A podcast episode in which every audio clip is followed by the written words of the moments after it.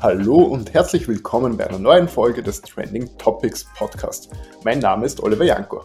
Bereits im Jahr 2020 hat das Salzburger Jungunternehmen Authentic Vision das Produktfälschungen bekämpft, bei einer Series B Finanzierung 5 Millionen Euro eingesammelt.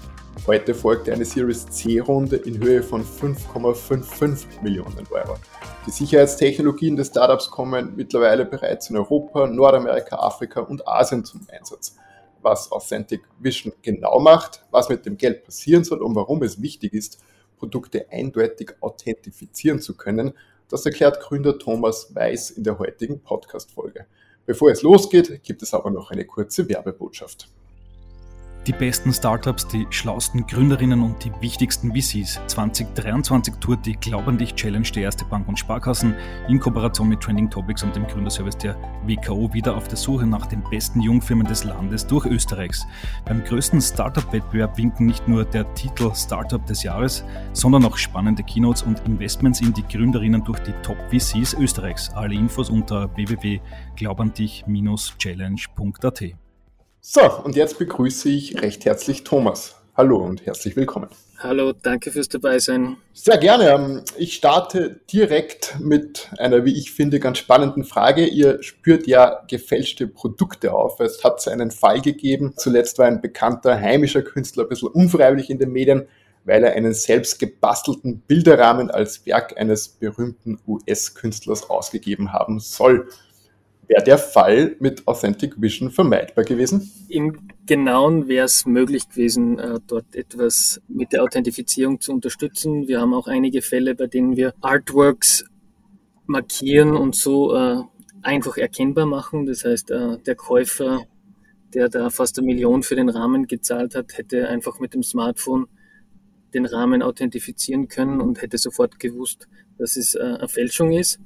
Im Normalfall sind wir aber eher auf höher volumigeren Produkten drauf. Das heißt so 1 bis 5 Millionen aufwärts. Das heißt, im Einzelkunstmarkt sind wir noch weniger unterwegs. Vielleicht hast du ein Beispiel für uns ähm, und generell sollte man zu Beginn mal abklären, was, was ihr eigentlich genau macht, ähm, wie eure Technologie funktioniert und was quasi die Idee dahinter ist. Gern. Vor einigen Jahren äh, sind wir draufgekommen, dass die Technologien, die im Markt verfügbar sind, äh, eigentlich relativ einfach knackbar sind. Das heißt vor allem die Technologien, die für den Endkunden bereitstehen, um Produkte zu authentifizieren, also zu verstehen, ob ein Produkt ein Original ist oder eine Fälschung. Das hat uns nicht ausgelassen und da haben wir tatsächlich dann schon äh, 2011 angefangen zu tüfteln und sind draufgekommen, dass wenn man äh, gewisse Materialien gegenseitig aufbringt, eine Art Fingerabdruck entsteht, den man dann mit einem Smartphone auslesen kann. Äh, das haben wir dann patentiert und äh, in, in langwieriger eigentlich Grundlagenforschung zu einem Punkt gebracht, dass man es wirklich schnell machen kann. Das heißt, heute hat man einen Fingerabdruck, der via Label oder direkt auf ein Produkt aufgebracht wird und dann einfach mit einem Smartphone so ähnlich wie ein QR-Code ausgelesen wird und man dann sofort versteht, ob es ein Original ist oder Fälschung. Wenn ich jetzt nochmal zum, zum Bilderrahmen zurückgehe, nehmen wir mal an, ich arbeite dann mit euch, ich bringe den zu euch, dann bekommt quasi dieser Bilderrahmen diese Kennung und ich kann das mit dem Smartphone abscannen. Wie garantiert ihr, dass das äh, fälschungssicher ist ähm, oder dass, der, dass die Kennung nicht verschwinden kann? Tatsächlich ist so, dass äh, wir in den meisten Fällen äh, Labels ausliefern, die im Vorhinein schon registriert sind. Das heißt, im Vorhinein gibt es schon eine Fingerabdruckdatenbank, in denen die Fingerabdrücke dieser Label quasi gespeichert sind. Und äh, der Urheber von einem Werk oder der Produzent von einem Produkt gibt das Label auf das Produkt auf. Das wäre in dem Fall der Künstler, der den Rahmen gemacht hat. Oder ein Authentifizierungsservice, der quasi die Echtheit des Kunstwerkes quasi eruiert und dann das Label aufbringt. Und im Nachhinein kann jeder mit der freien App äh, quasi das Label auslesen und verstehen, ob das Original oder Fälschung ist. Das Label kann nicht mehr abgenommen werden, um die Frage jetzt schon vorwegzunehmen. Wenn das passiert, dann wird einfach der Fingerabdruck zerstört. Alles klar. Bevor wir dann zur aktuellen Finanzierungsrunde kommen, der Grund, warum wir uns ja heute unterhalten, ähm, werfen wir noch einen kurzen Blick zurück. Äh, 2020 habt ihr bereits 5 Millionen Euro einsammeln können. Waren ja dann doch ein bisschen spektakulärere Jahre, wenn man so will, mit multiplen Krisen. Wie ist es euch ergangen in den letzten drei Jahren? Die letzten drei Jahren ist jetzt ein bisschen weit gefasst, da ist ja extrem viel passiert. es sind ja keine langweiligen drei Jahre gewesen. Ich würde sagen, äh, durch Corona sind wir relativ gut durchgekommen.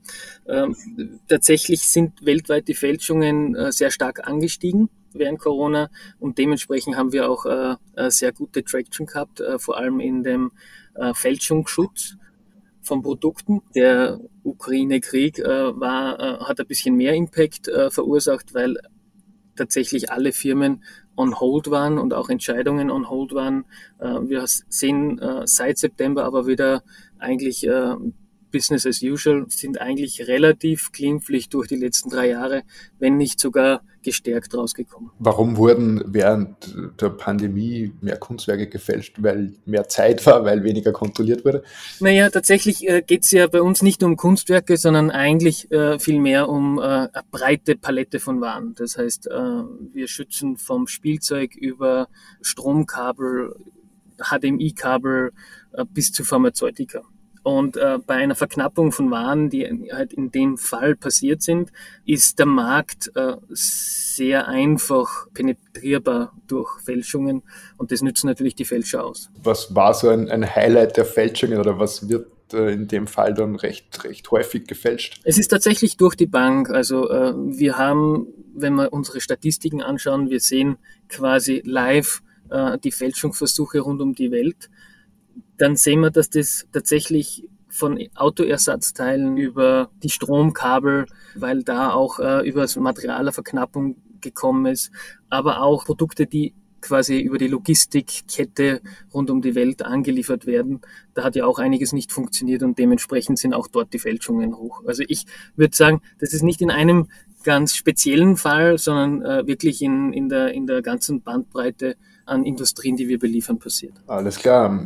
Dann kommen wir zur aktuellen Finanzierungsrunde. 5,55 Millionen Euro. Beginnen wir mit den Basics. Wie ist es denn dazu gekommen? Wer sind die Geldgeber und vielleicht ähm, wie seid ihr auf die doch ungewöhnliche Summe gekommen? Die ungewöhnliche Summe äh, ist tatsächlich passiert, äh, weil wir uns zusammengesetzt haben, äh, zu der Zeit eigentlich äh, die Finanzierungsrunde über externe Finanzierung nicht gebraucht hätten.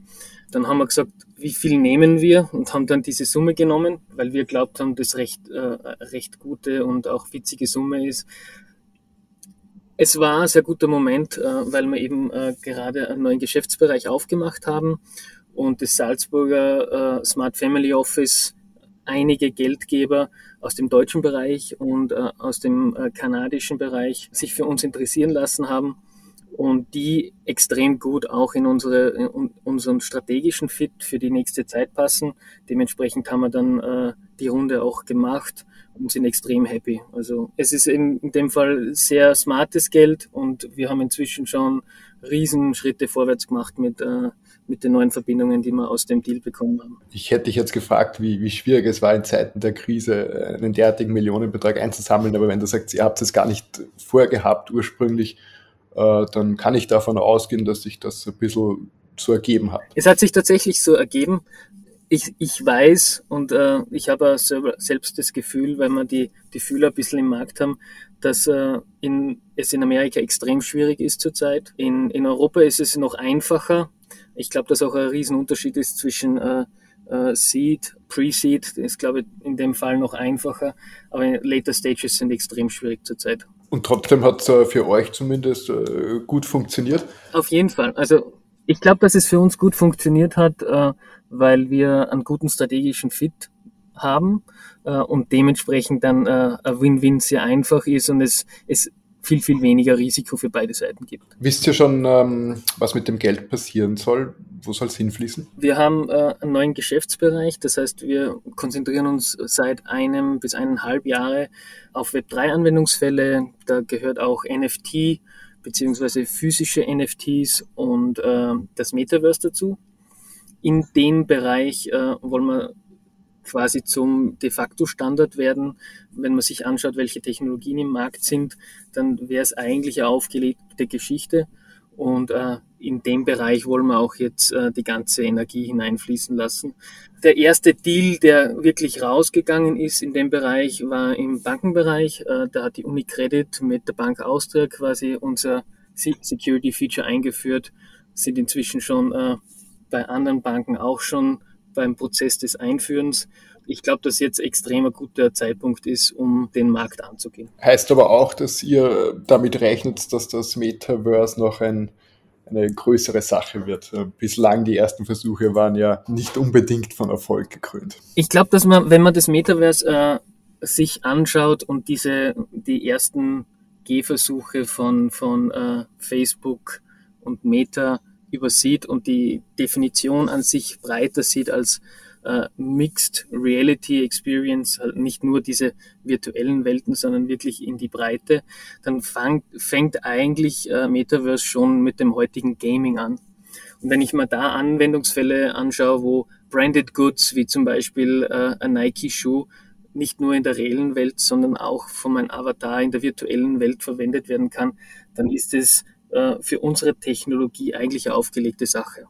Äh, ein QR-Code ist nicht mehr äh, sicher genug, den kann ich einfach scheren. Ich will ja nur mit dem Originalschuh quasi den Schuh auch im, im Metaverse oder im Spiel verwenden können. Und äh, andere Technologien wie NFC-Chips sind einfach viel zu teuer.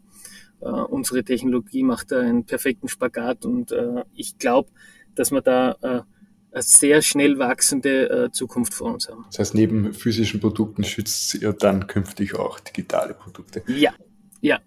Das, das ist unser Ziel. Ich glaube, wenn wir jetzt ein bisschen breiter machen und in, ins Web 3 und NFTs gehen, dann äh, ist es interessant, dass äh, digitale Assets äh, und, äh, und Services extrem stark wachsen. Das heißt, viele Firmen da draußen, viele Unternehmen haben eigentlich über Jahre lang physische Produkte und äh, Supply Chains aufgebaut. Und die haben jetzt das Problem, dass eben der digitale äh, Markt sehr stark äh, in, in den Markt reindrängt und dementsprechend äh, auch Kaufkraft abgräbt. Äh, die Möglichkeit, ein physisches Produkt äh, über unsere Technologie quasi auch, auch eine digitale Seele zu geben, hat den Vorteil, dass man quasi gewohnte Supply Chains und gewohnte Produkte im physischen Bereich mit digitalen Werten aufwerten kann und dementsprechend äh, äh, äh ein super, super Win-Win haben kann, auch in der Zukunft. Wie, wie wollt ihr wachsen? Ähm, wie schnell soll es äh, größer werden? Habt ihr geplant, vielleicht auch andere Startups dazu zu kaufen? Grundsätzlich äh, sind wir vom Setup her äh, sehr lean aufgestellt. Uns ist wichtig, dass wir äh, so klein wie mögliches Team haben und mit Partnern quasi äh, äh, den größtmöglichen Yield zu bekommen.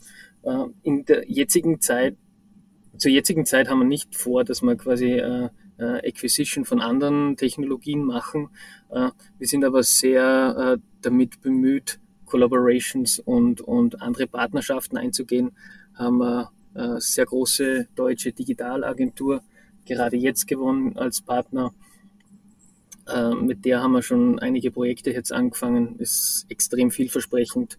Äh, und auch im Web3-Bereich haben wir jetzt in den letzten zwei Monaten über äh, andere Collaborations schon 15 Projekte bekommen. Ich glaube, dass wir äh, bis Ende des Jahres irgendwo zwischen 30 und 50 äh, äh, Pilots anfangen werden in dem Bereich.